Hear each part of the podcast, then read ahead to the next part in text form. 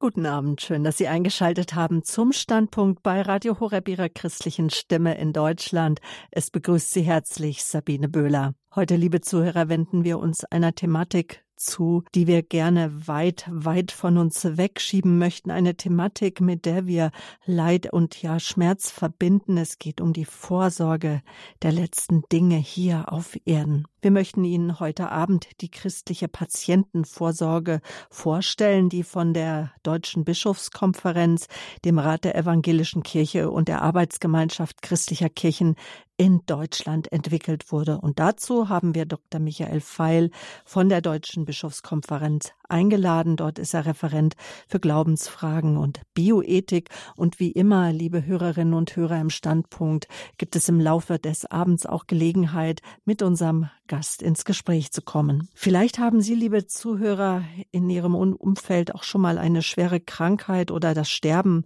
eines lieben Menschen erlebt und haben sich ja im Nachhinein gefragt, konnte sie die Situation im Sinne des Kranken gestaltet werden? Wurden Schmerzen gelindert? War die moderne Medizin Segen oder Fluch?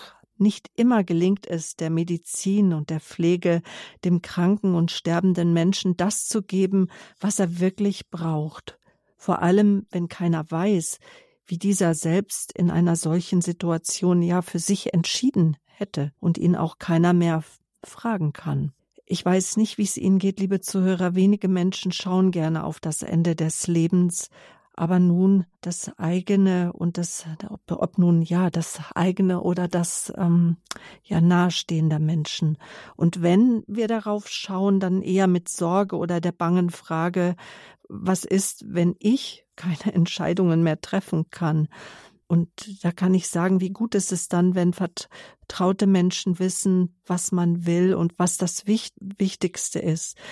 Und wichtig ist, äh, das, was einem wichtig ist, in der Vorsorgevollmacht, in der Patientenverfügung und der Betreuungsverfügung schriftlich festzulegen. Die Deutsche Bischofskonferenz, also die DBK, die ist Mitherausgeber der christlichen Patientenvorsorge mit Dr. Michael Feil von der Deutschen Bischofskonferenz sprechen wir darüber, was alles zur Patientenvorsorge gehört und wie mit der Frage, wie mit Fragen rund um Palliativ- und Intensivmedizin umgegangen werden soll. Ein Stichwort ist sicherlich dabei auch die Frage nach den lebensverlängernden Maßnahmen. Mein Gast heute Abend, der Fachreferent für Glaubensfragen und Bioethik der Deutschen Bischofskonferenz, Michael Feile, ist Theologe, Sozialpädagoge, Sozialethiker, Geschäftsführer der Glaubenskommission der Deutschen Bischofskonferenz und der Unterkommission Bioethik. Seit 2002 Fachreferent im Sekretariat der DBK aus Bonn ist er uns nun zugeschaltet. Schön, dass Sie sich heute Abend Zeit für uns nehmen. Guten Abend, Herr Dr. Feil. Guten Abend, Frau Böhler. Am vergangenen Donnerstag, das war der 10. November, da hatten wir Telefonkontakt miteinander und an diesem Tag hat der Bundestag über das sogenannte Triagegesetz abgestimmt. Und wie ich dann eben im Vorfeld mitbekommen habe, weil sie hatten erstmal keine Zeit für mich, was auch verständlich war, weil sie mit eingebunden waren. Inwieweit? Ja, äh, ich bin an dem Thema Triage eigentlich seit Anfang der Corona-Zeit dran und bin da immer in die Hintergrundgespräche eingebunden, in die Beratungen mit den Bischöfen und dann natürlich auch dann, wenn, wenn etwas passiert, so wie der Beschluss des Bundestags, dann muss eine Stellungnahme erarbeitet werden seitens der Deutschen Bischofskonferenz und da bin ich natürlich auch damit beschäftigt, zusammen mit anderen Kolleginnen und Kollegen. Und sind Sie denn jetzt äh, zufrieden mit dem Triagegesetz, so wie es verabschiedet wurde? Das Thema Triage ist natürlich ein hochkomplexes und sehr schwieriges Thema. Als Corona damals anfing, äh, haben wir auch relativ schnell festgestellt, es gibt überhaupt ganz wenig Literatur dazu. Man kannte das Thema Triage eigentlich nur so aus Kriegszuständen, wo dann eben äh, unter, unter Kriegsbedingungen entschieden werden muss, äh, wen kann man behandeln und wen kann man, für wen kann man einfach äh, keine Behandlung mehr gewährleisten, weil die Mittel dazu nicht reichen. Und als dann diese Pandemie äh, die Menschen bedroht hat, ist eine ähnliche Situation am Horizont aufgezogen. Wir hatten Gott sei Dank in Deutschland nie dieses Triage-Problem, während der ganzen Corona-Zeit nicht. Aber es bestand immer die Gefahr, dass wir in so eine Situation kommen könnten. Ja, und da musste zunächst mal natürlich überlegt werden, wie geht man mit so einer Situation um, wenn Ärzte tatsächlich entscheiden müssen, ich kann nur einen von zwei Patienten behandeln, äh, welchen dieser Patienten behandle ich? Ja, äh, im Verlauf der weiteren Diskussion hat sich dann herausgestellt, äh, auch durch äh, einen Beschluss des Bundesverfassungsgerichts, dass die Situation von Menschen mit Vorerkrankungen und mit Behinderungen da besonders schwierig ist, weil eine große Gefahr besteht, dass sie bei einer solchen Entscheidung dann diskriminiert werden, weil man davon ausgeht, dass sie ja sowieso schon eine Vorerkrankung haben, obwohl die vielleicht mit dieser Haupterkrankung, um die es jetzt im Augenblick geht und die im Augenblick lebensbedrohlich ist, gar nichts zu tun hat. Deswegen ist dieses Gesetz erforderlich geworden, weil das Verfassungsgericht gesagt hat, da muss man was tun.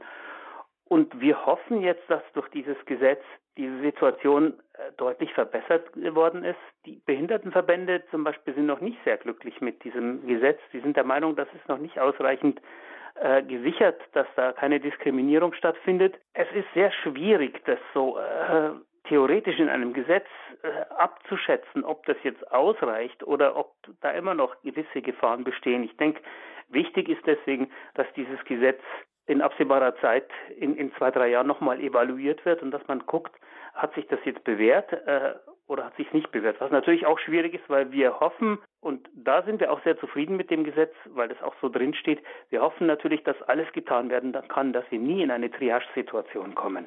Genau, das Gesetz soll eine Benachteiligung behinderter und gerade älterer, alter Menschen im Krankenhaus verhindern. Heute unser Thema, die christliche Patientenvorsorge für ein selbstbestimmtes und würdevolles Leben bis zuletzt. Und wenn wir heute über die Patientenvorsorge sprechen, Herr Dr. Feil, dann steht ja über allem die Frage nach der Kunst des Sterbens, der Ars Moriendi, die gerne weitgehend verdrängt wird, im Gegensatz zur Kunst des Lebens, der Ars Vivendi. Was hat denn die großen Kirchen in Deutschland dazu veranlasst, die christliche Patientenvorsorge zu entwickeln, was ja auch schon wieder etliche Jahre her ist, denn es gibt ja schon die vierte Auflage, die auch inzwischen, äh, denke ich, schon wieder überarbeitungsbedürftig ist.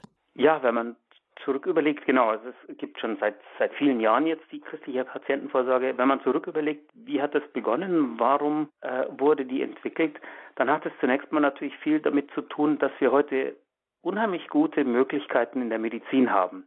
Auch was die Phase, die letzte Phase des Lebens, das Ende des Lebens anbelangt. Da gibt es also viel, was getan werden kann, um Menschen in dieser Situation zu helfen, um Leben zu retten, Leben zu bewahren oder aber eben auch um Menschen äh, am Ende ihres Lebens im Sterben zu begleiten. Und diese vielen Möglichkeiten, die es da gibt, die lassen uns natürlich mit der Frage zurück, was sind die richtigen Möglichkeiten, was sind die richtigen Entscheidungen, was sollte unbedingt getan werden, und wo ist auch die Grenze, an der man sagen muss, nein, es gibt Maßnahmen, die nicht mehr sinnvoll sind, weil sie den Sterbeprozess nur noch verlängern und einen natürlichen Tod hinausschieben. Und genau in dieser schwierigen Situation stellt sich für, für den Einzelnen die Frage, was kann ich tun, um äh, die Situation vorwegzunehmen, um vorher zu sagen, was mir wichtig ist, weil wenn ich dann in dieser Situation bin, dann ist es häufig so, dass die Menschen eben äh, nicht mehr dazu in der Lage sind, ihren Willen zum Ausdruck zu bringen, äh, weil sie komatös sind, weil sie eben nur noch sehr schwer ansprechbar sind. Und genau für diese Situation ist die christliche Patientenvorsorge da, um hier einerseits eben Orientierung anzubieten, was sind die richtigen Dinge, die es zu entscheiden gilt, und andererseits aber eben auch, um Formulare, ein, ein, ein, äh, eine äußere Form anzubieten, um das gut zu gestalten und gut auf den Weg zu bringen. Mhm, aber was unterscheidet nun die Informationsbroschüre, so kann man es nennen, weil sie hat mehrere Seiten. Ich schaue gerade mal, wie viele 34 Seiten und in der Mitte ist ein Teil zum Rausnehmen noch. Also was unterscheidet diese Informationsbroschüre der großen Kirche Deutschlands von den Schriften zum Beispiel der Bundesregierung oder den Wohlfahrtsverbänden oder der meiner Krankenkasse? Ja, die, die, wie, die, wie der Name schon sagt, die christliche Patientenvorsorge hat eben einen, einen christlichen Hintergrund. Das heißt, was da zum Thema Ende des Lebens und äh, wie soll ich das Ende meines Lebens gestalten gesagt wird, wird gesagt vor dem Hintergrund eines christlichen Menschenbilds und eines christlichen Verständnisses von Leben und Tod. Und das ist so der, der große Unterschied. Es geht hier eben nicht um, um das Leben als rein physikalisch-biologischen Prozess, sondern es geht hier eben um einen ganzheitlichen Begriff von, von Leben, Leben als Geschenk Gottes, dass es zu bewahren gilt und dass es in die Hand Gottes zurücklegen gilt. Das ist so das, das Verständnis, das im Hintergrund steht und vor diesem Hintergrund versucht eben diese Broschüre Orientierung zu geben, wie gehe ich mit diesen medizinischen und rechtlichen und äh, diesen äh, organisatorischen Fragen zum Ende meines Lebens um. Wir haben die Sendung überschrieben, äh, dass die christliche Patientenvorsorge dafür steht, für ein selbstbestimmtes und für ein würdevolles Leben bis zuletzt. Ich denke, dass da müssen wir un unbedingt drüber sprechen, was darunter zu verstehen ist. Ja, genau. Die Selbstbestimmung ist natürlich da ein, ein, ein sehr wichtiger Aspekt. Also wenn, wenn wir Menschen heute im 21. Jahrhundert an, an das Ende unseres Lebens denken, dann geht es da oft um die Frage, wie kann ich möglichst meine Selbstbestimmung bis zuletzt bewahren, meine Eigenständigkeit, meine Autonomie. Wie kann ich dafür sorgen, dass bis zuletzt ich nicht einfach irgendwie von jemandem behandelt werde, sondern ich tatsächlich als Patient mit einem eigenen Patientenwillen ernst genommen werde. Und eine der Möglichkeiten, die es da gibt, ist eben tatsächlich eine Patientenvorsorge zu treffen, die entsprechenden Formulare auszufüllen und meinen Willen im Vorhinein kundzutun. Und was findet nun der interessierte Leser in der christlichen Patientenvorsorge, die es ja aktuell in der vierten Auflage gibt? Also wie gibt sie mir auch Gedankenanstöße, wie ja ich einfach welche Fragen es zu klären gibt, was die Bewahrung der Selbstbestimmung anbetrifft. Ja, genau. Also es gibt äh, äh, natürlich in diesen, äh, wie viel haben Sie gesagt, 34 Seiten waren es? Ja, genau. Äh, genau. Ich muss auch selber nachgucken. In diesen 34 Seiten geht es natürlich um, um das Thema Sterben aus christlicher Sicht aber es geht ne, auch ganz stark eben um, um die Frage, wie ist mit diesen Dingen medizinisch und organisatorisch umzugehen, so dass die beiden zusammenpassen, dass es nicht ein, ein, ein Gegeneinander ist von Medizin und, und christlichem Glauben oder von, von rechtlichen Aspekten und christlichem Glauben, sondern dass die Dinge zusammenpassen. Und dafür bietet das Heft eben äh, Texte, die Orientierung anbieten und es bietet eben vor allem auch diese entsprechenden Formulare an, das sind verschiedene Formulare. Das hat sich im Laufe der Zeit auch so ein bisschen herausgebildet. Es ist äh, im Laufe der Zeit auch ein bisschen umfangreicher geworden mit diesen Formularen. Äh, zum einen äh, geht es da eben um diese Vorsorgeerklärungen, bei denen ich äh, angeben kann, wer sich um die entsprechenden Dinge in meinem Namen kümmern soll. Es geht um eine Betreuungsverfügung. Da geht es um die Frage, äh, wen soll das Betreuungsgericht, wenn es denn ins Spiel kommt, für mich als die Person benennen, die meine Betreuung übernimmt. Und es geht eben auch um diese Patientenvorsorge im engeren Sinn, diese Behandlungswünsche, wo ich dann verschiedene Dinge ankreuzen kann, die ich für, den, für die letzte Phase meines Lebens möchte oder auch nicht möchte. Das ist aber auch noch ganz wichtig, diese Patientenverfügung und Behandlungswünsche, die sind eben wirklich nur gedacht für die letzte Phase des Lebens und nicht für die Zeit vorher schon. Mhm. Und besonders kann man tatsächlich auch sagen, ist an der christlichen Patientenvorsorge, dass die 34 Seiten nicht Buchstabe an Buchstabe sind. Sie sind aufgelockert und vor allen Dingen laden mich immer wieder ein, auch in mich zu gehen mit Worten aus der Heiligen Schrift. Also es ist ein, eine Broschüre, die tatsächlich in der Tiefe darüber nachzudenken, wie ich mir ein selbstbestimmtes Aushauchen meines Lebens, was ja auch über etliche Jahre auch dauern kann. Es gibt viele Menschen, die schon früh bettlägerig werden und etliche Jahre versorgt werden müssen und dass diese versorgt sein und sich vielleicht nicht mehr so artikulieren können oder die Selbstständigkeit so bewahren können, dass eben ein Leben bis zuletzt in Würde geschieht und meine Angehörigen einfach auch wissen, ja, was mir lieb und was mir wichtig ist und was ich vielleicht auch, ja, verabscheue, was ich einfach partout nicht möchte. In dem Kirchenlied und diesen Text habe ich auch aus dem Heft entnommen.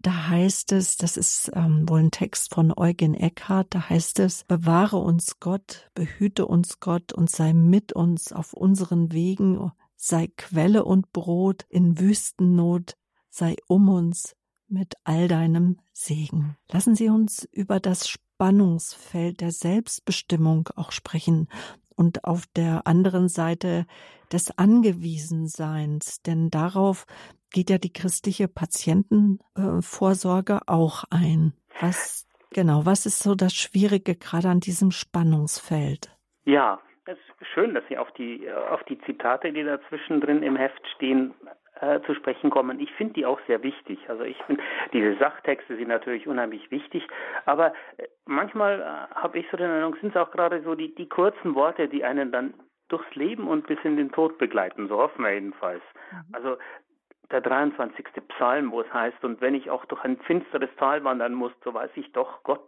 du bist bei mir.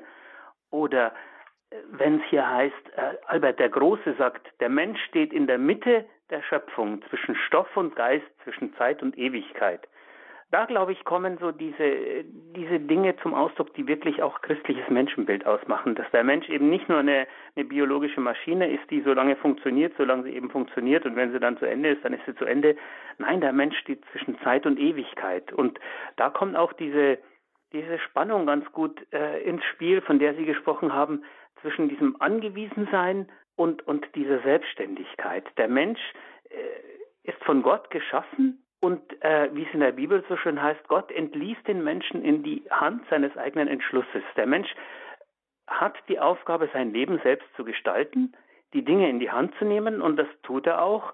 Gerade der neuzeitliche Mensch hat das sehr stark ergriffen, hat mit den Naturwissenschaften sich selbst und, und seine Welt genau angeschaut und hat da auch viele Möglichkeiten entwickelt, sein Leben zu verbessern. Das wollen wir überhaupt nicht in Abrede stellen, dass die, die modernen Naturwissenschaften, auch die moderne Medizin, den Menschen da unheimlich viel Positives gebracht hat. Ja, das ist die eine Seite. Aber die andere Seite ist eben auch die, dass der Mensch eben trotzdem ausgeliefert ist, dass er auf die anderen Menschen angewiesen ist, dass er äh, seine Existenz auch nicht selber in der Hand hat und dass er zum Schluss eben auch nichts anderes tun kann, als in sein, sein Sterben und sein Hinübergehen einzuwilligen.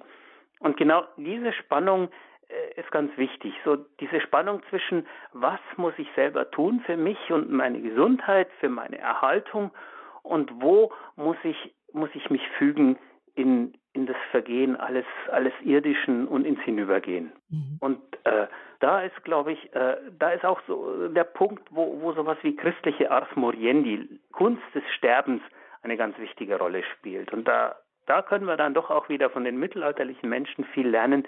Die hatten natürlich bei weitem nicht unsere medizinischen Möglichkeiten, aber die hatten auch den Sensus dafür, äh, wo muss ich mich selber bemühen und wo muss ich, muss ich dann auch einwilligen in, in, in das Größere, äh, und mich in die Hand Gottes fallen lassen. Und äh, darauf, glaube ich, kommt es gerade am Ende des Lebens sehr stark an. Und gerade eben mit unseren heutigen Möglichkeiten in der Medizin zu gucken, ich kann ganz viel tun und ich soll das auch und darf das auch. Sich der Medizin anzuvertrauen ist etwas Positives, aber es gibt eben auch den Punkt, wo auch die, die moderne Medizin ans Ende kommt. Sie kann die Ewigkeit des Menschen nicht garantieren. Und da ist dann auch der Punkt, wo man sagen muss, da ist dann auch gut, und, und, da muss man sich dann auch ins Sterben fügen. Ich möchte nachher natürlich auch dann hören, was unsere Hörer dazu zu sagen haben, sich ins Sterben hineinfügen.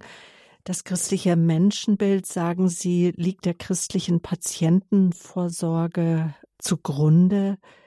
Vielleicht, dass wir da noch mal kurz drauf eingehen, was ähm, das christliche Menschenbild ausmacht, Herr, Herr Dr. Feil. Ja, das ist gar nicht so einfach zu sagen, was das christliche Menschenbild ausmacht. Das christliche Menschenbild ist natürlich etwas, was auch in, in, in großer Komplexität äh, in 2000 Jahren sich immer wieder weiterentwickelt hat. Aber im Kern steht doch äh, zunächst einmal die Tatsache, dass der Mensch von Gott geschaffen ist. Dass er als, als, als Wesen mit Leib und Seele geschaffen ist, dass er eben einerseits ein, ein geistiges Wesen ist, so wie Albert der Große das hier eben auch sagt, und andererseits auch ein, ein, ein leibliches Wesen. Diese Geistigkeit ist nicht irgendwie frei schwebend, sondern die ist in einem Leib gebunden und an, an dieses irdische Leben gebunden und bedarf der Erhaltung. Deswegen bedarf des, des Miteinanders der Menschen, was ganz wichtig ist. Das ist ein ganz, ganz wichtiger Aspekt des christlichen Menschenbildes. Die Menschen sind aufeinander verwiesen. Und sie dürfen das auch sein. Sie kommen auf die Welt und wenn Sie sich so ein kleines Baby anschauen, das kann erstmal gar nichts. Das ist sowas von auf die anderen verwiesen, dass es sofort stirbt, wenn sich niemand um dieses Baby kümmert. Und dann entsteht äh, mit, dem, mit dem Größerwerden natürlich viel mehr an Eigenständigkeit und an, an Fähigkeit, äh, für sich selber Vorsorge zu treffen, aber eben auch für die anderen. Und da ist es dann wichtig, dass die Menschen sich nicht nur um sich selber kümmern, sondern dass sie auch solidarisch sind mit den anderen. Gerade mit denen, die nicht so sehr für sich selber sorgen können. Und das gilt eben dann auch wieder, wenn der Mensch ans Ende seines Lebens kommt. Auch da ist er wieder sehr stark auf die anderen angewiesen, weil er sich selber nicht mehr so gut helfen kann und immer weniger helfen kann und immer mehr auf die anderen angewiesen ist. Und das ist aber kein zur Last fallen oder, oder äh, lästig sein, äh, sondern das gehört zum Menschsein dazu. Zu den Menschen gehört es, sich umeinander zu kümmern, auch dann, wenn sie alt und, und gebrechlich werden und äh, sich nicht als lästig zu empfinden. Mhm. Ein Kind, ein Baby würde sich auch niemals als lästig empfinden. Und ähm, wir sind ja auf Hilfe angewiesen, manche Menschen so wie ein Kleinkind dann auch auf ja die Hilfe von Mutter, Vater, von engsten Vertrauten angewiesen sind, so dass wir uns vertrauensvoll hingeben. Augustinus auch ein Zitat aus dem aus der Broschüre der christlichen Patientenvorsorge, über die wir heute Abend im Standpunkt sprechen, liebe Hörerinnen und Hörer hier bei Radio Horeb Leben in Gott. Dr. Michael Feil, er ist mein Gast. Er ist Theologe, Sozialpädagoge, Sozialethiker und Referent für Glaubensfragen und Bioethik bei der Deutschen Bischofskonferenz. Er ist mein Gast. Aber kommen wir jetzt zu Augustinus, dem Zitat. Aus Gottes Hand empfing ich mein Leben, unter Gottes Hand gestalte ich mein Leben und in Gottes Hand gebe ich es zurück. Und viele Menschen und das ist ja auch unser Ansinnen. Wir wollen vertrauensvoll unser Leben geben wir ja jeden Tag, auch jeden Morgen in den Morgen, in den privaten Gebeten geben wir unser Gott, unser Leben ja auch den heutigen Tag in Gottes Hand und sagen, Herr, dein Wille geschehe. Aber jetzt lassen Sie uns darüber reden, wenn wir über das Leben, ein selbstbestimmtes, würdevolles Leben ist zuletzt sprechen, was kann denn passieren, sagen wir mal schlimmstenfalls, wenn ich also nichts regle, wenn ich alles vertrauensvoll, ich nenne es mal lapidar, einfach Gott überlasse? Ja, es ist, ähm, ich habe immer so ein bisschen Schwierigkeiten mit dieser, mit dieser Formulierung, man muss das alles Gott überlassen. Also, wie gesagt, äh, ich glaube, Gott hat zunächst mal den Menschen so geschaffen, dass er für sich selber Verantwortung übernehmen kann. Das ist das, was, was uns die, auch die mittelalterlichen Theologen schon immer wieder sagen und die Kirchenväter und was schon in der Bibel steht. Äh, Gottvertrauen ist, ist, ist ganz wichtig, auf jeden Fall, aber es ist eben auch wichtig, für sich selbst Verantwortung zu übernehmen. Der heilige Ignatius von Loyola hat das immer so schön ausgedrückt, dass daran muss ich immer denken, man muss die irdischen Dinge so tun, als ob es die himmlischen nicht gäbe und muss auf die himmlischen Kräfte so vertrauen, als ob man auf Erden überhaupt nichts tun könnte.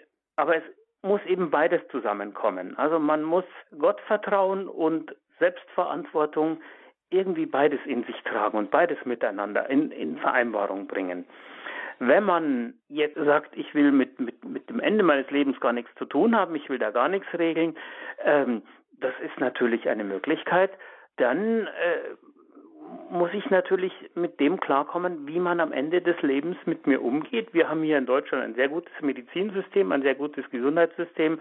Wir haben sehr gute rechtliche Grundlagen, sodass die, die Wahrscheinlichkeit, dass man mit mir am Ende meines Lebens sorgfältig und verantwortungsvoll umgeht, wenn ich nichts bestimmt habe, eigentlich recht groß sind, recht gut sind. Aber ich muss eben damit klarkommen, dann, dass wer auch immer dann das medizinische Personal oder Angehörige von mir dann mutmaßen, was mir wohl so am, am was, was mir am wichtigsten wäre in dieser Situation und dann dementsprechend entscheiden und handeln.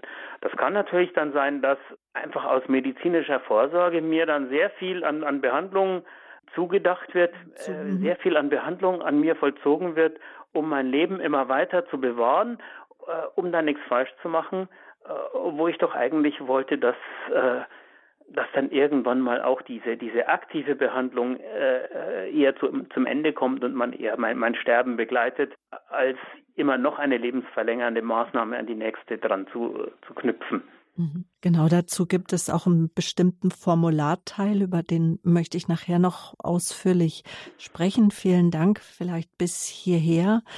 Dr. Michael Feil, er ist unser Gast hier im Standpunkt bei Radio Horeb. Er ist Mitarbeiter bei der Deutschen Bischofskonferenz und wir sprechen über die christliche Patientenvorsorge, die die Deutsche Bischofskonferenz mit herausgegeben hat, die natürlich in Bonn bestellt werden kann bei der DBK. Die Adresse dazu finden Sie im Internet auf www.horeb horeb.org backslash Programm.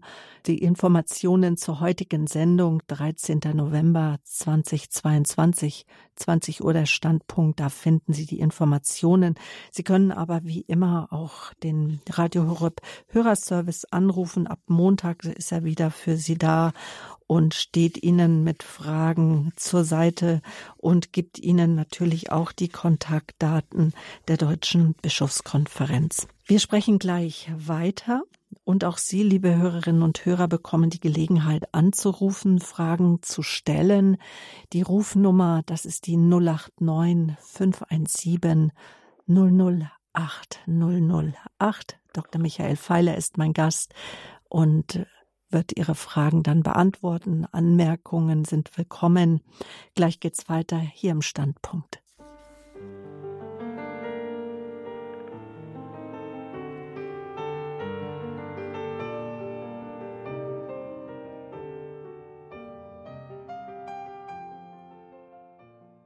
Die christliche Patientenvorsorge für ein selbstbestimmtes und für ein würdevolles Leben bis zuletzt. Die Deutsche Bischofskonferenz DBK ist Mitherausgeber der christlichen Patientenvorsorge. Daran mitgewirkt hat unser heutiger Standpunktgast hier bei Radio Horeb, Dr. Michael Feiler, ist Theologe, Sozialpädagoge, Sozialethiker und Referent für Glaubensfragen und Bioethik bei der DBK. Das Formular und die erläuternden Handreichungen der christlichen Patientenvorsorge. Sie sollen dabei helfen, sich mit dem Sterben und den eigenen Wünschen ja für den Umgang ja mit einer lebensbedrohlichen Erkrankung zu befassen. Ja, und diese Wünsche verbindlich und wirksam festzuhalten. Wir haben Sie eingeladen anzurufen. Ich habe eine Hörerin, bevor wir gleich weiterreden über die verschiedensten Vollmachten und was ich regeln kann. Da ist die Frau Hoheneder aus Österreich am Telefon. Guten Abend. Ja, schönen guten Abend und ich danke herzlich für diesen, für diesen Abend oder für diese Standpunktsendung, weil das ist ein Thema, was uns selber hier sehr bewegt.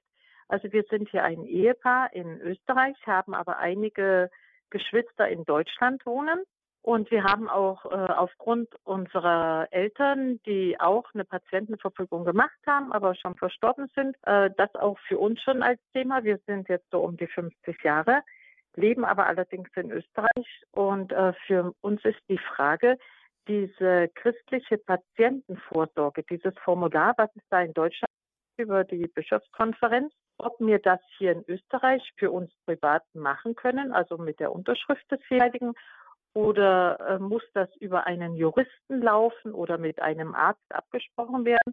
Oder kann ich dieses Formular einfach sozusagen vom Internet äh, runterladen und ausfüllen? Und ist das dann äh, gültig oder brauche ich da irgendwie eine Rückversicherung durch einen Juristen oder Arzt? Mhm. Das sind gute Fragen, die gebe ich gleich an meinen Gast weiter, Herr Dr. Feile. Ja, das ist natürlich schwierig, weil ich die rechtliche Situation in Österreich nicht so genau kenne, muss ich gestehen. Sie können das Formular auf jeden Fall ausfüllen und verwenden. Ich würde vorsichtshalber trotzdem mich dann nochmal zur, zur rechtlichen Situation in Österreich erkundigen. Okay. Damit dann, äh, wenn der Fall eintritt äh, und derjenige, den Sie eben als äh, Vertrauensperson benannt haben, dann mit dieser Vollmacht versucht, für Sie zu sprechen, damit es da eben nicht das Problem gibt, dass das Krankenhaus sagt, nee, sowas kennen wir hier nicht, äh, das ist hier bei uns nicht gültig äh, da können wir keine Rücksicht drauf nehmen. Also da würde ich mich vorsichtshalber nochmal äh, vergewissern. Ich kann es Ihnen jetzt im Augenblick nicht sagen, wie die Situation in Österreich ist, aber ich denke, sie dürfte nicht so viel anders sein als in Deutschland. Aber man sollte sich vorsichtshalber nochmal versichern. Mhm. Oder die Formulare und Redewendungen einfach miteinander vergleichen. Wir wissen, dass es einfach auch eine andere Thematik ist, was gerade die Organspende betrifft bei uns in Deutschland gilt, dass wir zustimmen müssen und auch Angehörige zustimmen müssen. Und in Österreich gilt ja die Regelung, dass jeder erstmal Organspender ist und dass ich, äh, da gilt die Widerspruchslösung, dass ich halt einfach widersprechen muss. Genau. Dann alles Gute für Sie. Gut, ist Ihre Frage soweit beantwortet? Ja, also wir haben hier bei einem Arzt auch schon mal nachgefragt, aber da hieß es dann, es braucht ein Beratungsgespräch, das sind alles mit Kosten verbunden. Und äh, da war für mich wirklich, wo ich dachte, wenn die Unterschrift des Patienten oder des Betroffenen mhm. da ist, das müsste ja rechtsgültig sein. Aber ja, es ist manches komplizierter. Das stimmt und es lohnt okay, sich auch, auch in Deutschland. Mhm. Also die Gefahr ist halt einfach, dass dann, wenn die Situation eintrifft und, und, und äh, Sie sind im Krankenhaus, Sie sind nicht mehr dazu in der Lage, Ihren Willen selber kundzutun und Ihr Ehemann äh, tritt dem Krankenhaus gegenüber dann auf und sagt, hier, ich habe hier eine Patientenvorsorge, ich bin Vertrauensperson. Äh, da kann es halt dann sein, äh, dass das Krankenhaus sagt, nein, bei uns sind die rechtlichen Regelungen aber anders. Das kann ich jetzt nicht ausschließen. Mhm. Deswegen wäre es sicher besser, sich da nochmal zu erkundigen. Äh, vielleicht gibt es auch Informationen auf der Homepage des österreichischen Innenministeriums, könnte ich mir vorstellen, oder des Gesundheitsministeriums. Mhm. Mhm. Da müsste sich sicher was finden lassen. Dann wünschen, Ihnen, wünschen wir Ihnen alles Gute. Alles auf Wiederhören, Frau Hoheneder. Dankeschön. Und das, was wir jetzt auch Frau Hoheneder gesagt hat, habe, haben, ähm, Herr Dr. Feile, ich denke, das gilt auch für Deutschland, denn ich habe mich parallel erkundigt, auch nach anderen Formularen. Es ist einfach gut, auch einmal gegen zu lesen. Da gibt es äh, zum Beispiel eine Ordensfrau, die auch eine Patientenverfügung mit Entscheidungshilfen herausgebracht hat.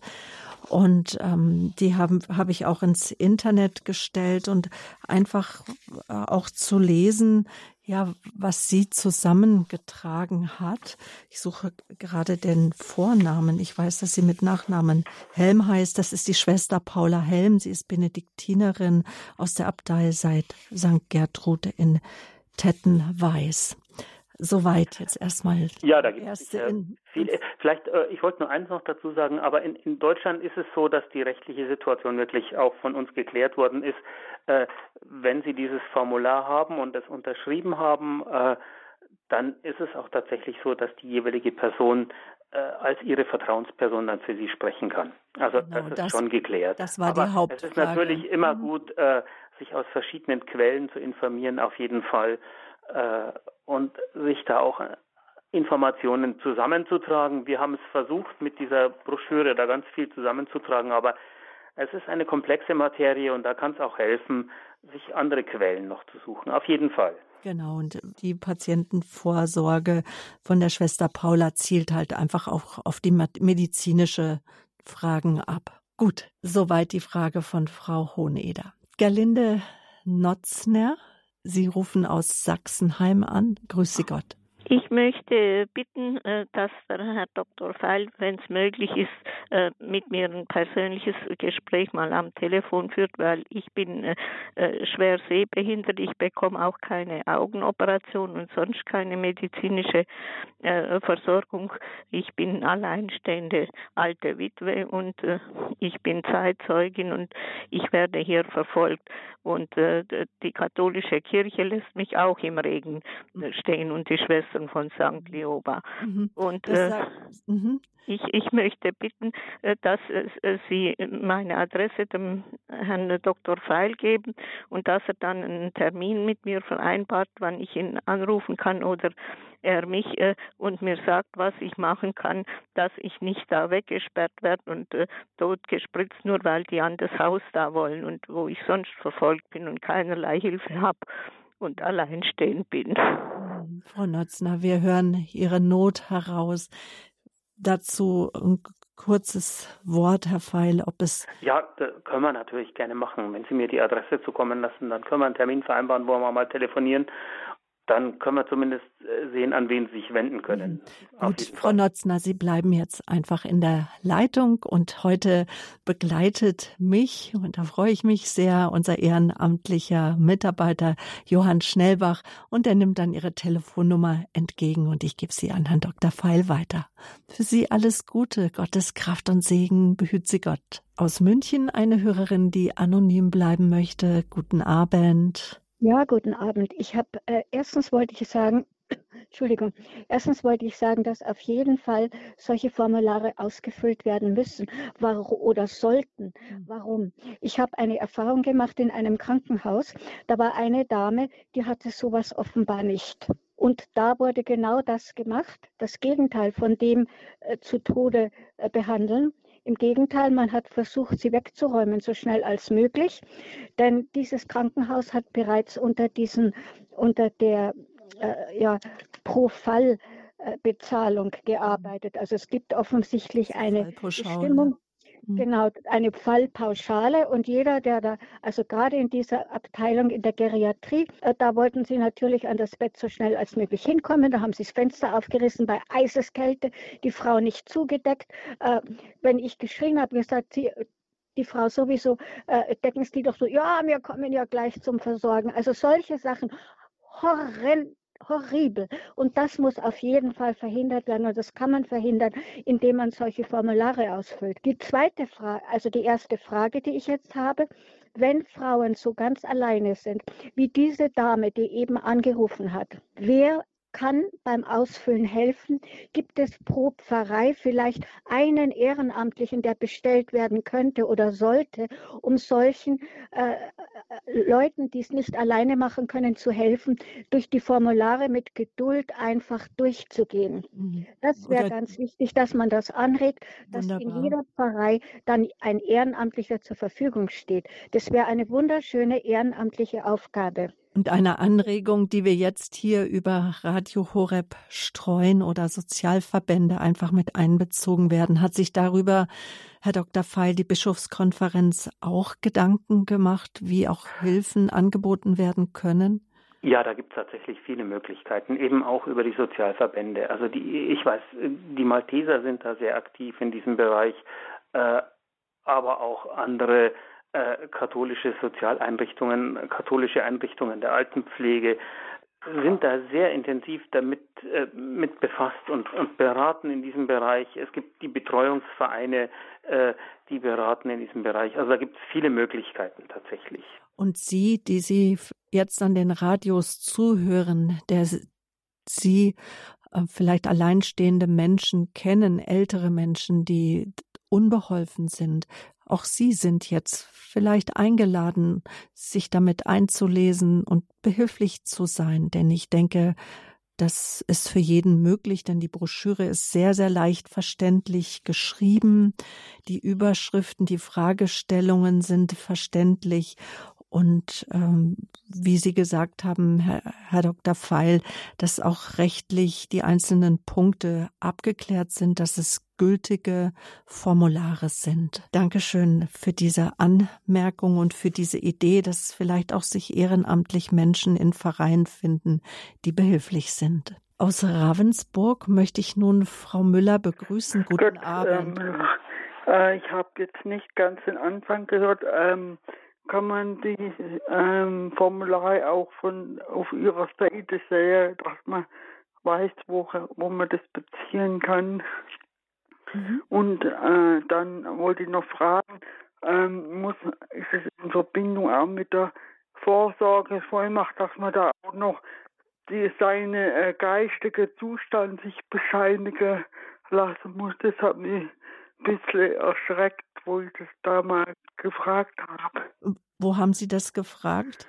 Beim ähm, Notar. Ah, ähm, okay. Da hieß es äh, bei der Vorsorgevollmacht, dass man da erst sich vom Arzt bescheinigen lassen muss, dass man also äh, mhm. Bei, also seinen Wille noch ausdrücken. Mhm. Nun ist ja äh, Herr Dr. Feil kein Jurist, aber wir schauen mal, ob er eine Antwort darauf geben kann, ob also wir ihm da weiterhelfen können. Äh, für, für die christliche Patientenvorsorge gilt es so nicht. Das kann natürlich sein, dass Notare müssen darauf gucken, natürlich, dass die Personen, die vor ihnen erscheinen äh, und etwas äh, zur, zur Niederschrift geben, äh, dass die auch im, im, im Vollbesitz ihrer geistigen Kräfte sind, völlig klar. Äh, das müssen Sie, äh, wenn Sie die Formulare der christlichen Patientenvorsorge ausfüllen, nicht machen. Wichtig ist, ähm, da kommen wir sicher auch gleich nochmal drauf, dass Sie da auch äh, Ihre Vertrauensperson benennen, äh, die dann auch weiß, wie für Sie zu handeln ist. Das ist eines der ganz wichtigen Aspekte. Ähm, natürlich müssen Sie das Formular selber unterschreiben und, und äh, erklären, dass Sie, dass Sie diese Person benennen, aber Sie müssen jetzt da kein, kein Gesundheitszeugnis oder sowas beifügen, das nicht. Mhm. Genau, also zumindest bei den Formularen, die wir hier vorne liegen haben, wo mit ein Hauptbestandteil bei der christlichen Patientenvorsorge ist die Bestimmung einer Vertrauensperson und auch festgelegt ist, was diese Vertrauensperson auch für mich ähm, abhandeln, bestimmen kann.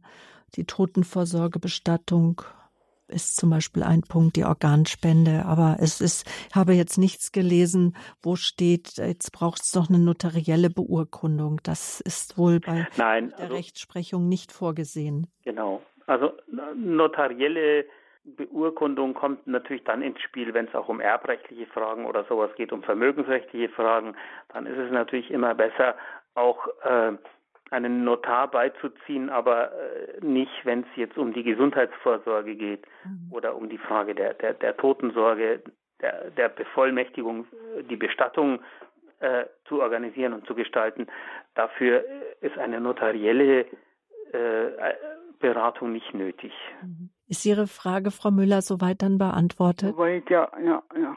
Da, Dann kann man die Sachen bei Ihnen also auf der Seite gerade Horeb sehen. Genau, da, das kann man sehen äh, unter Programm ja. und heute das Datum 13.11. Ja, ja. oder auch bei der Deutschen Bischofskonferenz, wenn Sie ins, in die Suchmaschine christliche Patientenvorsorge eingeben, dann kommen Sie sofort auf die Seite und die, das Formular ist in mehreren Dateien aufgeteilt, weil es sonst einfach zu mhm. groß war, wäre. Die Informationsbroschüre ist separat und die Formulare ja. sind separat und dann kann man es entweder äh, online lesen im Internet oder Sie bestellen sie sich gleich und das bestellen wir auch ganz simpel. Gut, danke sehr.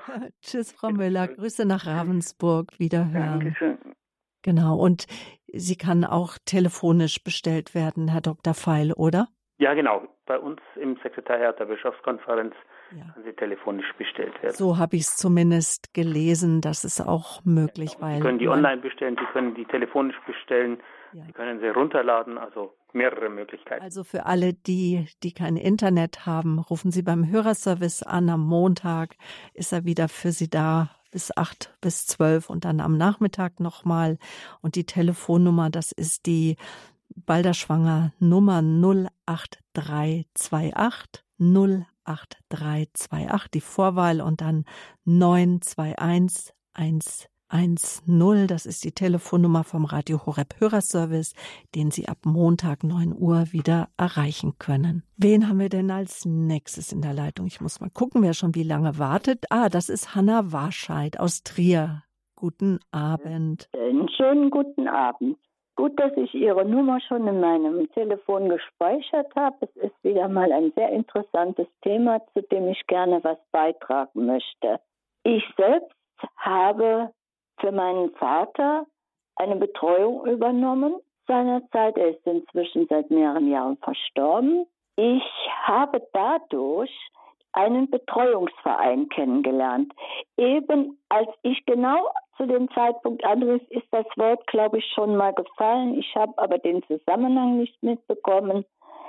Mir hat dieser Betreuungsverein dann ganz große Hilfe geleistet, dass ich diese Leute für meinen eigenen Le für mein eigenes Lebensende in Anspruch nehmen möchte. Ich habe über diese Organisation, was eine Abteilung vom Caritasverband ist, habe ich eine Gesundheitsvorsorge getroffen. Die bekommen von mir sämtliche Vollmachten und ich habe heute schon die Möglichkeit, weil ich keinerlei Angehörige mehr habe, ich habe niemanden zu erwarten, der es aus meiner Familie macht. Und dafür möchte ich da unbedingt mal darauf hinweisen, ich habe heute schon die Möglichkeit, diese Menschen kennenzulernen. Sie sind mir vertrauenswürdig, auch wenn ich da nicht mehr geistig so in der Lage bin, Dinge zu regeln, habe ich zu der Organisation Vertrauen, ob es im Betreuungsbereich ist oder im Patientenbereich. Das ist auch eine wichtige Anregung. Ja. Ich bin heute drei, ich bin jetzt 73, ich bin schwerstbehindert, ich lebe völlig allein, nur auf Pflegedienst angewiesen, aber das ist so für mich beruhigend zu wissen, wenn jetzt was mit mir ist, die machen es in meinem Sinne. Ich kann das jederzeit dort abgeben. Man hat mir geholfen, die Patientenverfügung aufzusetzen. Ich bin zwar auch angeleitet über die christliche Patientenverfügung, habe sie aber völlig frei geschrieben weil viele Dinge doch ganz speziell sein können. Und da hat man mir bei geholfen.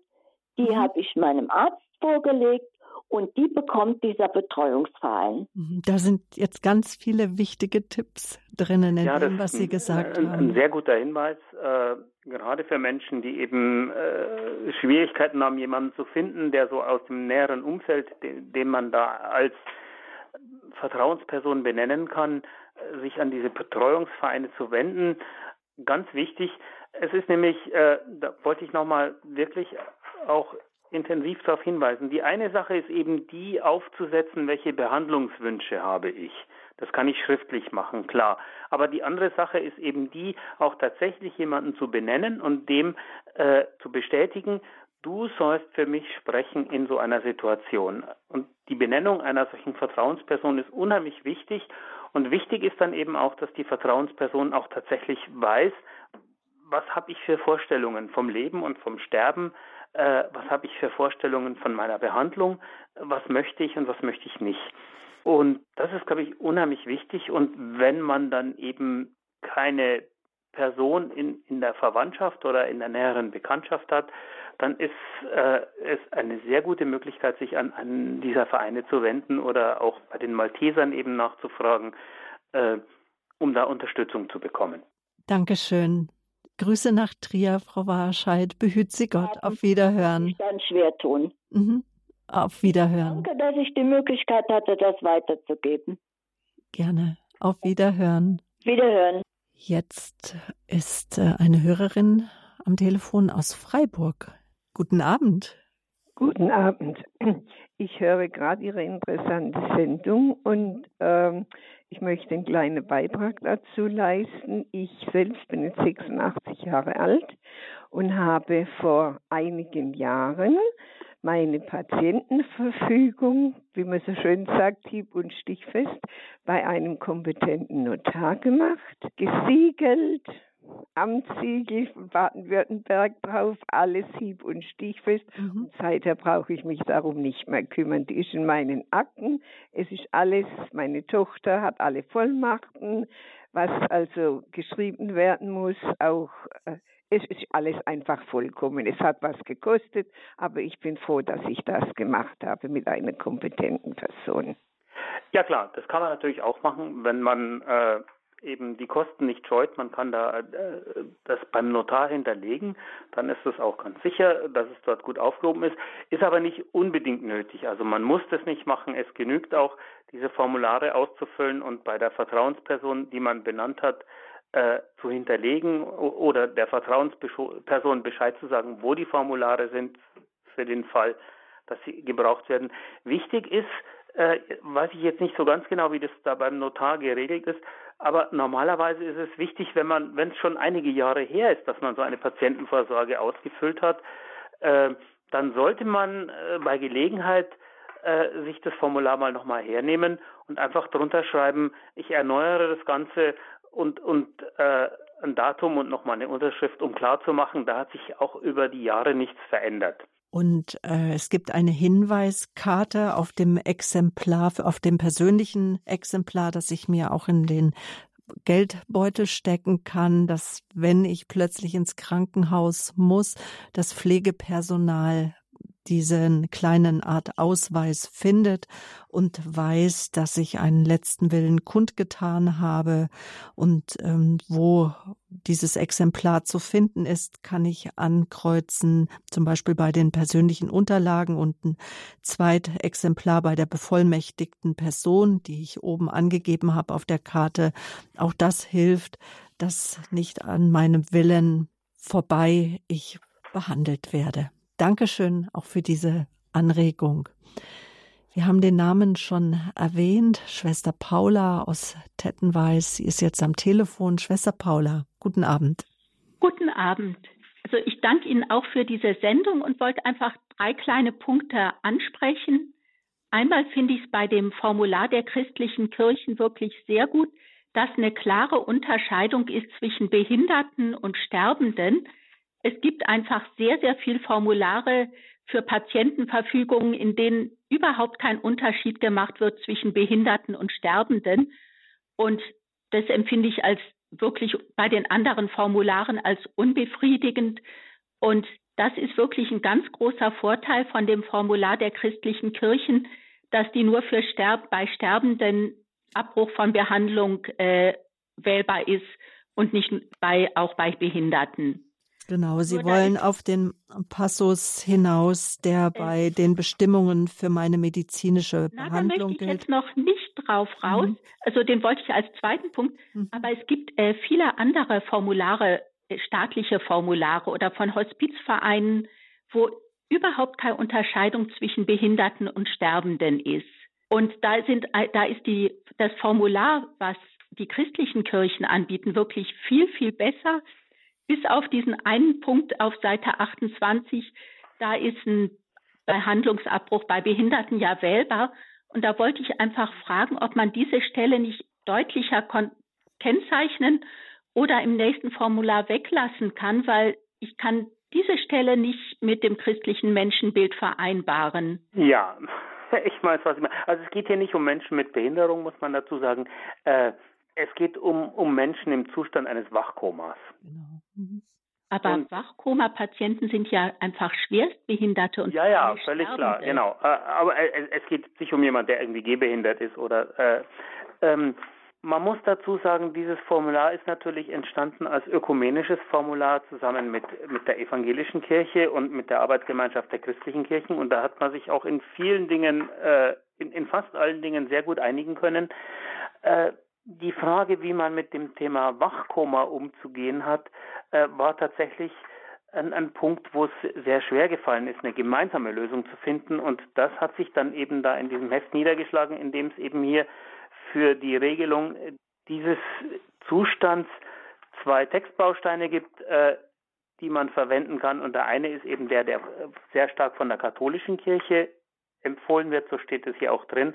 Und der andere äh, ist, ist sozusagen ein alternativer Vorschlag, wo man eben auch im Fall eines Wachkomas für sich selbst, wenn das sehr, sehr lange andauert, äh, einen weitergehenden Behandlungsverzicht äh, hinterlegen kann. Äh, der wird aber von uns seitens der katholischen Kirche nicht so empfohlen, weil wir eben davon ausgehen, genau wie Sie sagten, dass Menschen im Wachkoma äh, zwar schwerst behindert sind, aber sie sind an sich so keine Sterbenden. Mhm. Deswegen äh, ist aus unserer Sicht da äh, auch eine, eine Reichweitenbegrenzung der christlichen Patientenvorsorge angesagt. Das heißt, äh, diesen Fall, äh, da gehen wir davon aus, dass man den mit einer christlichen Patientenvorsorge nicht regeln kann. Aber das war eben so ein bisschen schwierig äh, im, im Zusammen der verschiedenen Kirchen auch.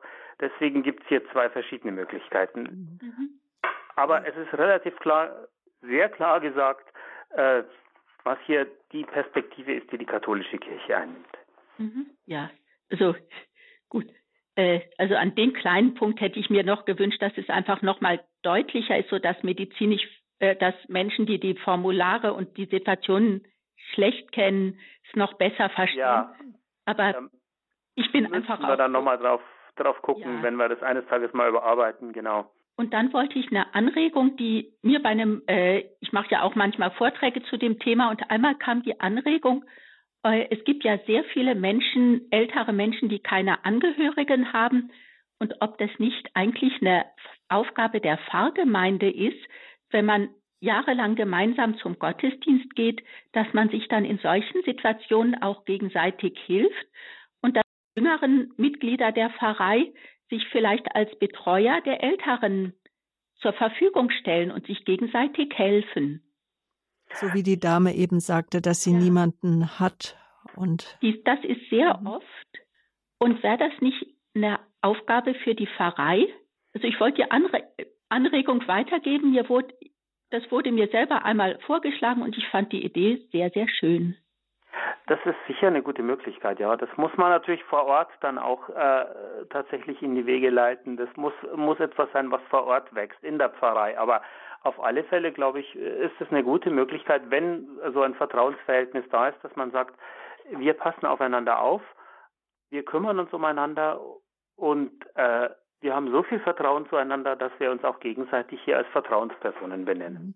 Und das können wir ja vielleicht jetzt auch als eine Anregung in die große Hörergemeinde aussenden, dass äh, wir uns ermutigen lassen, wenn wir vor der Frage stehen, wem ähm, möchte ich meine Vollmachten übergeben, dass wir uns vortasten und fragen Jüngere in, mein, in der Pfarrei, die mich gut kennen, ob sie das tun würden. Das kann ja auch eine private Initiative sein, Schwester Paula. Ja, und es gibt für die Betreuer, die Menschen, die privat als Betreuer anfangen, gibt es auch Schulungsangebote. Genau. Sodass man sich, wie die eine Dame vorher erzählte, auch unterstützen und fachlich helfen lassen mhm. kann. Also Sie dachten jetzt auch an die gesetzliche Betreuung, dass man da bereit ist, eine gesetzliche Betreuung zu übernehmen. Ja, oder auch als sich einfach bevollmächtigen zu lassen. Mhm. Genau.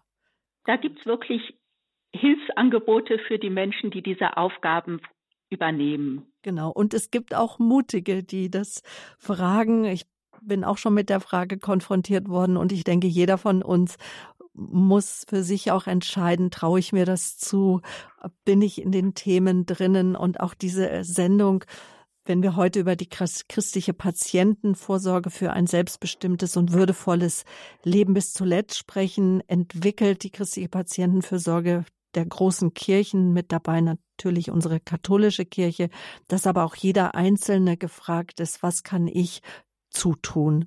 Danke für Ihre Anregungen, Schwester Paula.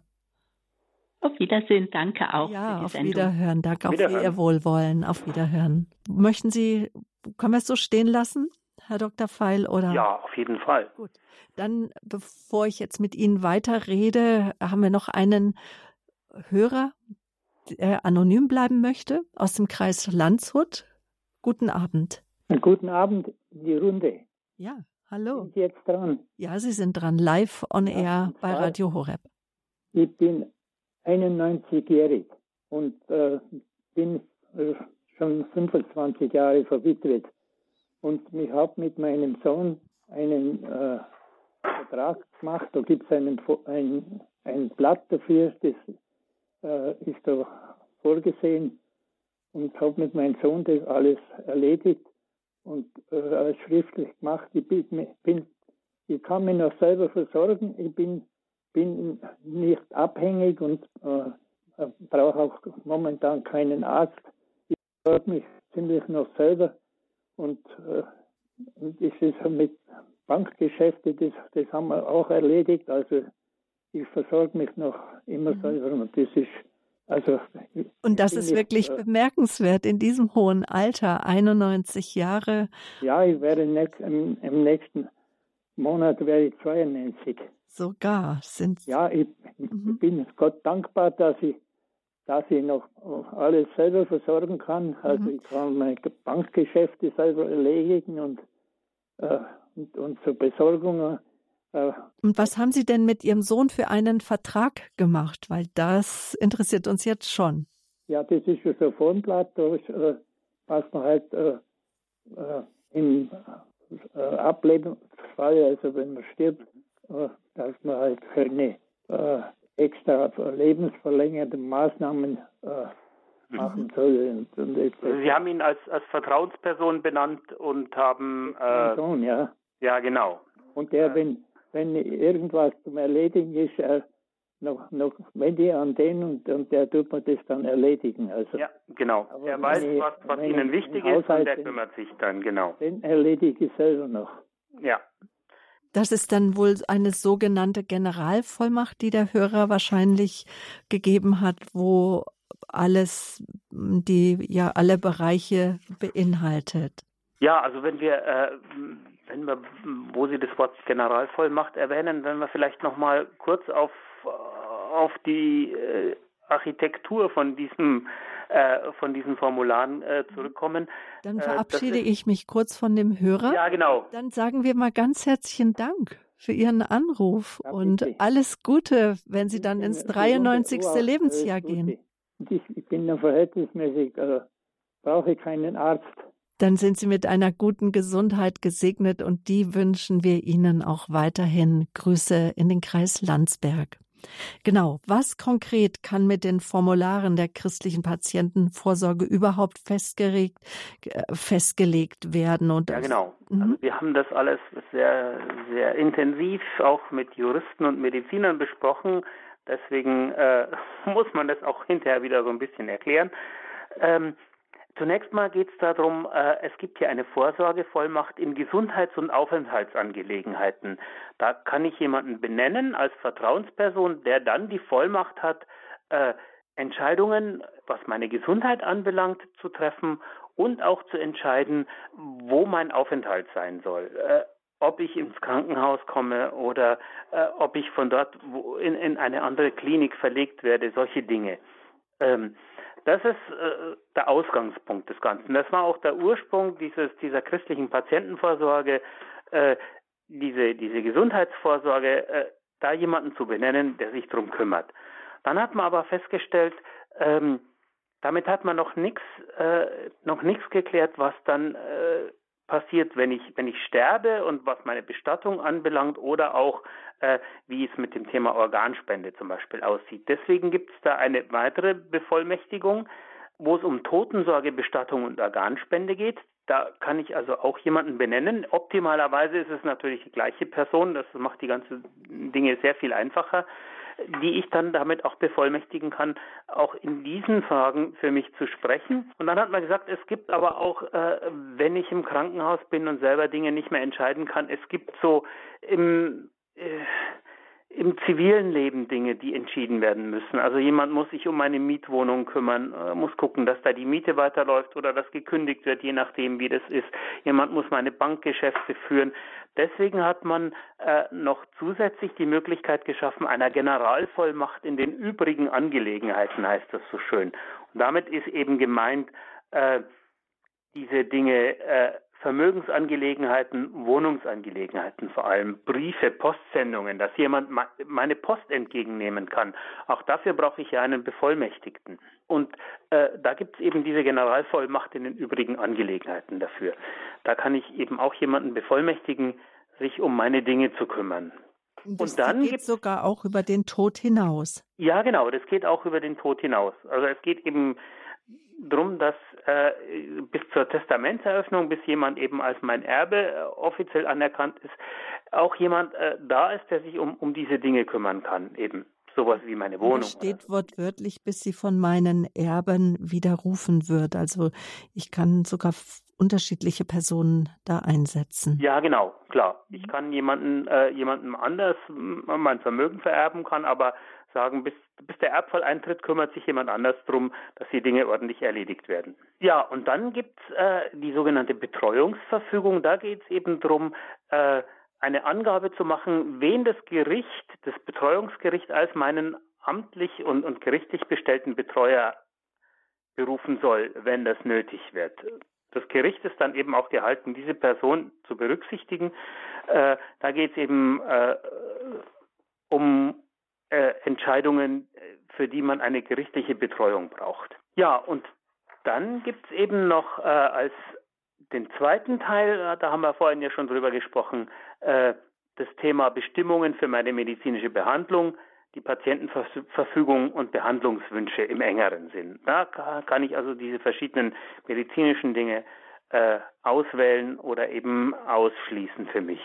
Das Ganze ist, ist zusammen natürlich wichtig. Diese Behandlungswünsche und Patientenverfügung sind für die Vertrauensperson, die ich vorher benannt habe, natürlich sehr wichtig einerseits um selber zu wissen, was will ich denn und andererseits um auch einer, einer Klinik gegenüber eben sagen zu können, hier die Person, für die ich hier bevollmächtigt bin, die möchte dies und jenes möchte sie nicht. Das ist sehr, sehr hilfreich äh, für die Angehörigen, wenn sie in so eine Situation kommen. Erstens mal, ähm, oft ist es ja so, dass man gar nicht so genau weiß, ja, was wollte er jetzt eigentlich und würde er das jetzt wollen oder würde er es nicht wollen?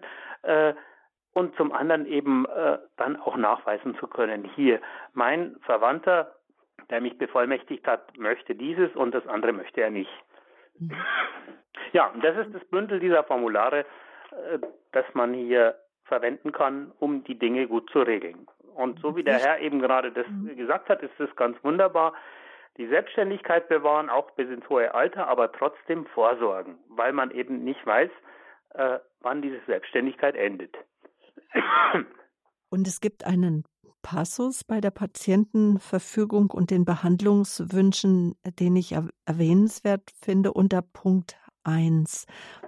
Vielleicht, wenn Sie den auch noch mal den Hörern nahe bringen, weil der macht deutlich, wann die Patientenverfügung greift. Jetzt weiß ich, was meinen, ja. Mhm, und was zum Beispiel darunter äh, verstanden wird, wenn ich da ankreuze, Wiederbelebungsmaßnahmen sollen unterlassen werden. Ja, das ist natürlich ganz klar, dass es sich hier um den äh, den unmittelbaren Sterbeprozess handelt und nicht äh, jetzt um den Zusammenhang einer, einer, einer medizinisch notwendigen Operation zum Beispiel. Also auch im unmittelbaren Sterbeprozess oder dem Endstadium einer unheilbaren, tödlich verlaufenden Erkrankung. Ja. ja. genau. Aber es muss sich eben um das Endstadium handeln. Das ist auch nochmal ganz wichtig.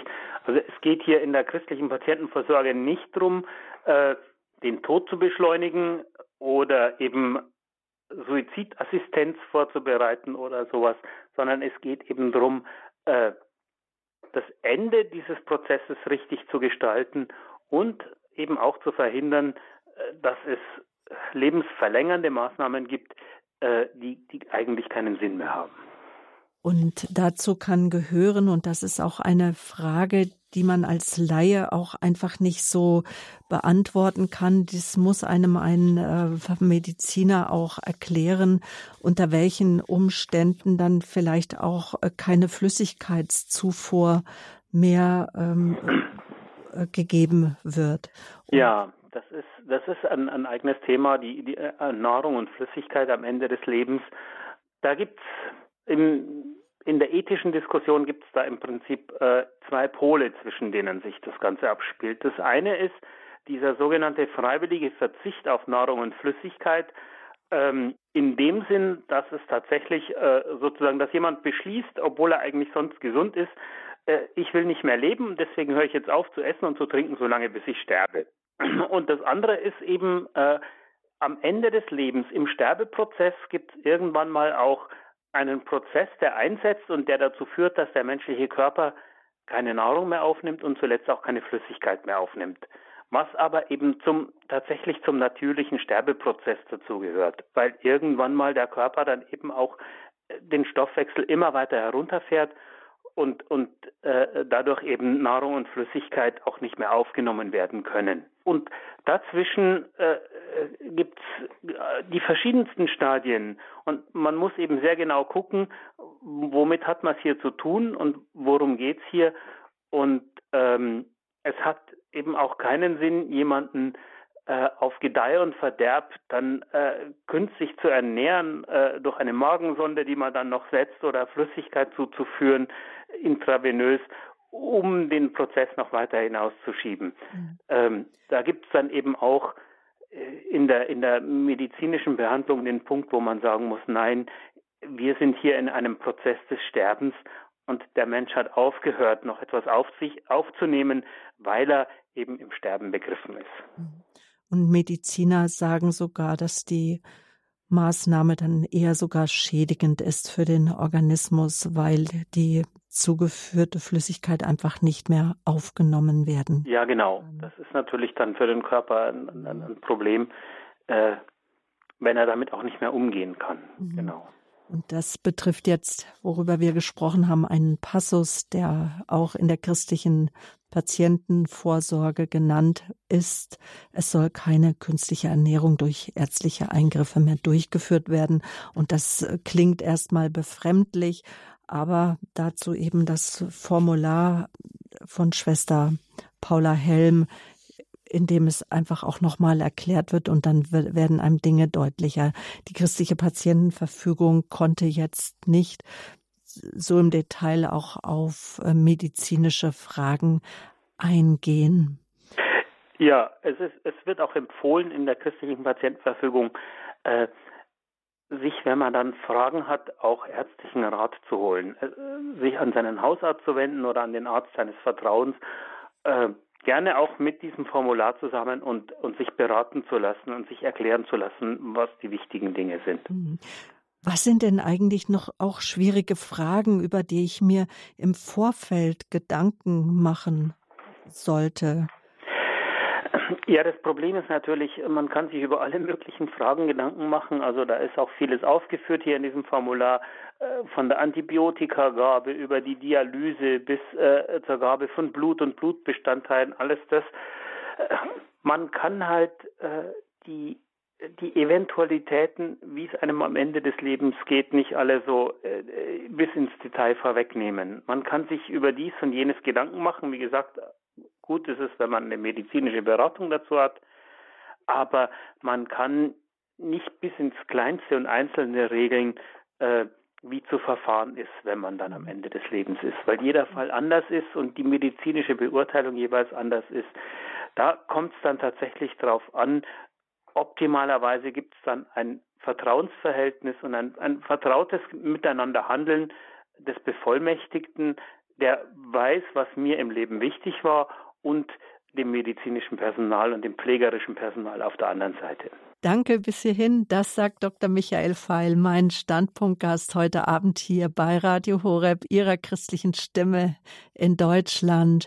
Er ist Mitautor der christlichen Patientenvorsorge. Unseren Standpunkt haben wir überschrieben mit dem Statement die christliche Patientenvorsorge für ein selbstbestimmtes und würdevolles Leben bis zuletzt. Wir haben einen weiteren Hörer, der uns angerufen hat. Die Rufnummer, das ist die 089 517 008 008. Vielleicht haben Sie noch nie angerufen, dann hören Sie zunächst erstmal eine Bandansage, nicht erschrecken lassen davon. Das sind die Radio Horeb Datenschutzbestimmungen. Das ist kein Einwand, dass Ihr Anruf Geld kostet, der über die normale Telefongebühr, die Sie sowieso ja zahlen, hinausgeht, sondern einfach nur eine Information. Und Johann Schnellbach, der mich hier in der Regie begleitet, freundlicherweise, er nimmt Ihren Anruf dann entgegen.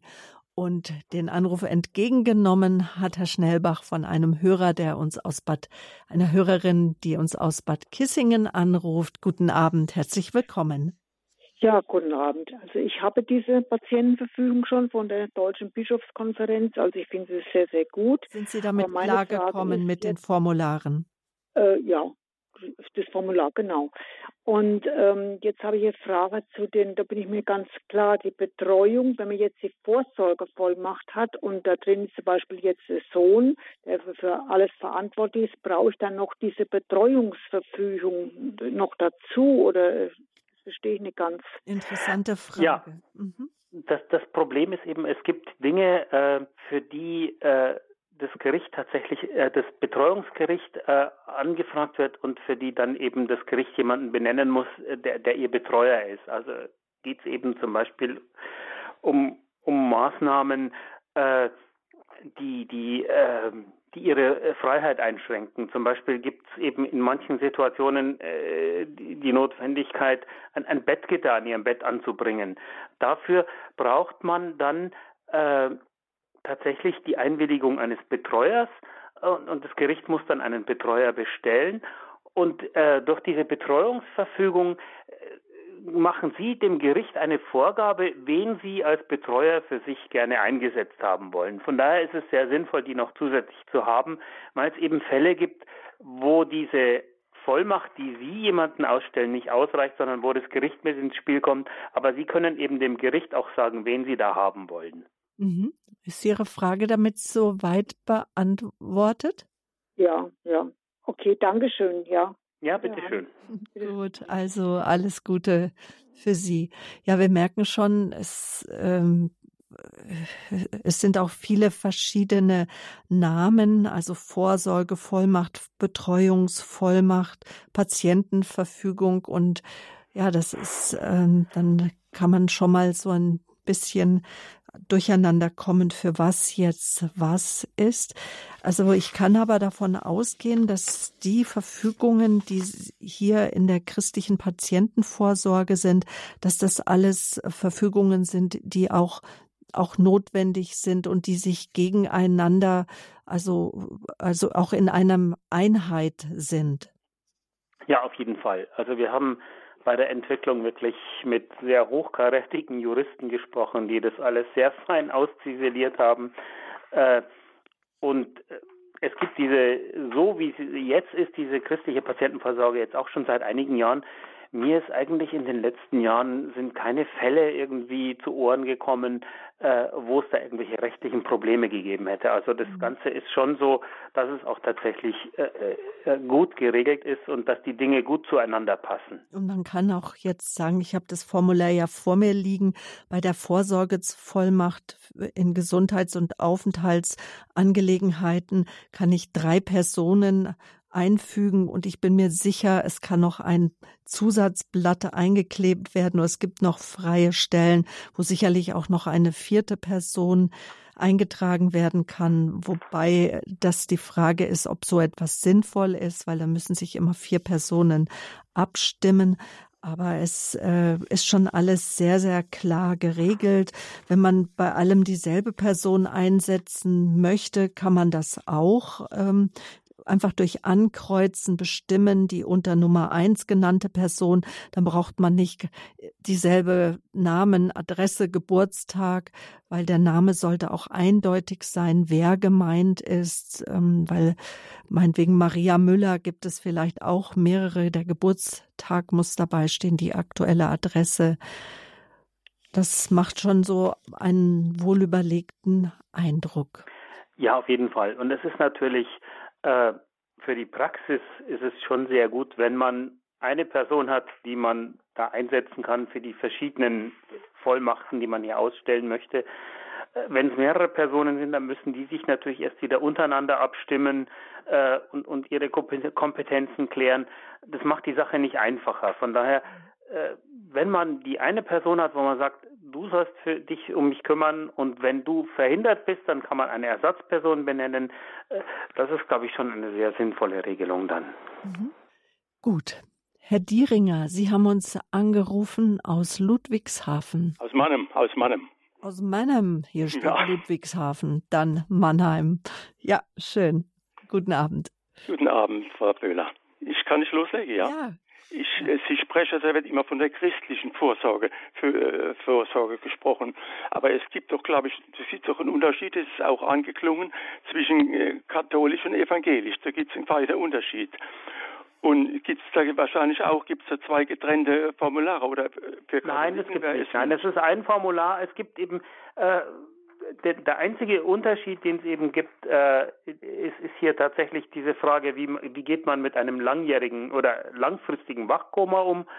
Äh, da gibt es zwei Möglichkeiten in diesem einen, in dieser einen Broschüre, die Sie wahlweise wählen können, aber ansonsten ist alles äh, eine gemeinsame christliche Patientenvorsorge.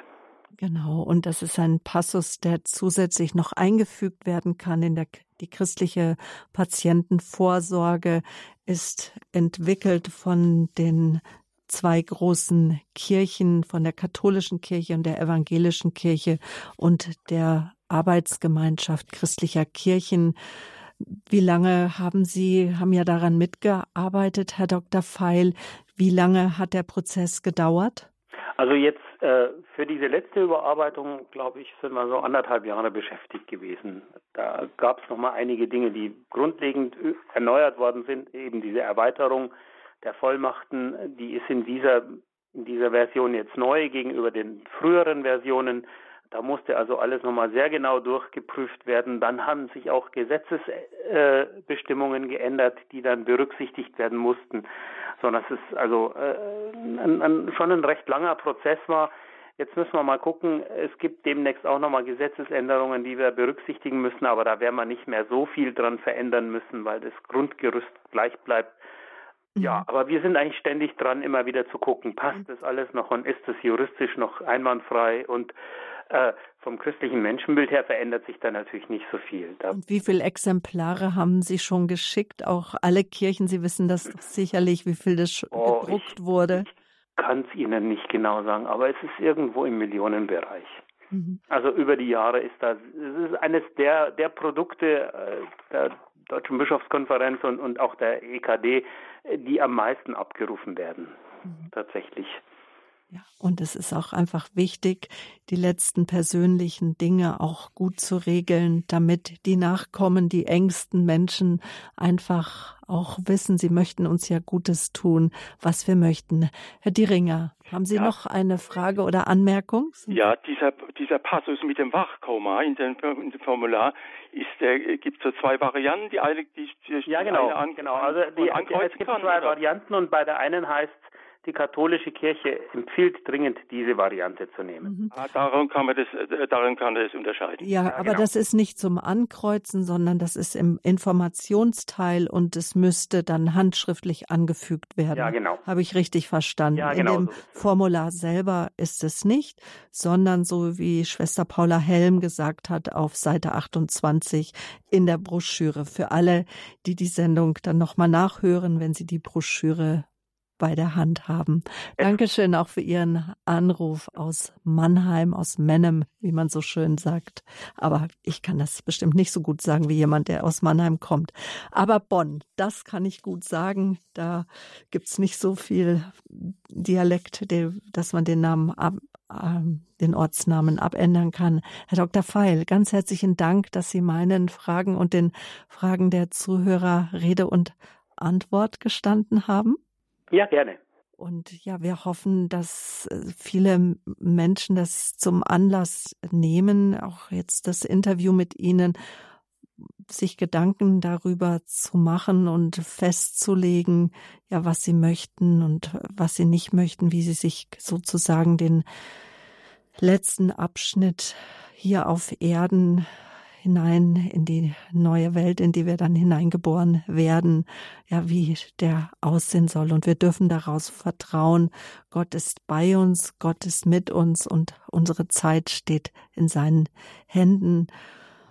Ja, ich hoffe, das war eine Hilfestellung, liebe Hörerinnen und Hörer, für Sie, Ihre ganz persönliche, sich an Ihre ganz persönliche Patientenverfügung heranzutasten. Eine Möglichkeit, Dabei ist die christliche Patientenvorsorge der Deutschen Bischofskonferenz zusammen mit dem Rat der Evangelischen Kirche und der ja, Arbeitsgemeinschaft christlicher Kirchen in Deutschland. Sie soll dazu dienen, eine Entscheidungshilfe sein, sich darüber klar zu werden.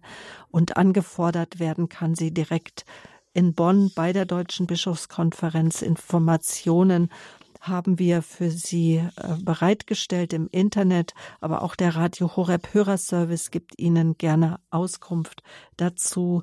Ab Montag sind meine Kollegen wieder für Sie da unter der Rufnummer 0 Jetzt warten Sie, jetzt hören Sie mich rascheln. Da ist die Telefonnummer 08328 vom Hörerservice 921 120, also wieder am Montag von 9 bis 12 und dann von 13 bis 16 Uhr. Möchten Sie sich vielleicht mit einem Seelsorger austauschen? Sind Sie sich in manchen Fragen einfach unsicher? Möchte ich Ihnen die Radio Horeb Seelsorge Hotline auch gern nochmal ans Herz legen, täglich von 16 bis 17 Uhr, die Rufnummer 08328 921 170. Wiederholt wird der Standpunkt am Samstagabend, kommenden Samstag 22.30 Uhr. Eine CD kann natürlich auch bestellt und abgerufen werden. Ja, da bleibt mir nur noch der Hinweis auf die, auf die Standpunktsendung von nächster Woche. Ja, die Welt in Rot für verfolgte Christen, der Red Wednesday von Kirche in Not. Darüber sprechen wir mit dem Geschäftsführer Florian Ripka vom Hilfswerk Kirche in Not. Da geht es um, um die Situation verfolgter Christen weltweit aufmerksam zu machen. Und um das zu tun, initiiert das weltweit päpstliche Hilfswerk seit einigen Jahren das, die internationale Aktion Red Wednesday. Und wir werden uns ausführlich mit Florian Ripka darüber unterhalten und Radio Horeb selbst beteiligt sich am 24. November an einem Abend der Zeugen bei uns in Balderschwank, dem Hauptstandort des Senders. Danke nochmal, Herr Dr. Feil. Ich wünsche Ihnen jetzt noch einen guten Abend und dann morgen einen guten Start in die Woche. Alles Gute für Sie. Danke ebenso. Und Wiederhören. auf Wiederhören und verabschieden möchte ich mich auch von Ihnen, liebe Hörerinnen und Hörer. Haben Sie noch eine gute und gesegnete Nacht. Das wünscht Ihnen Sabine Böhler.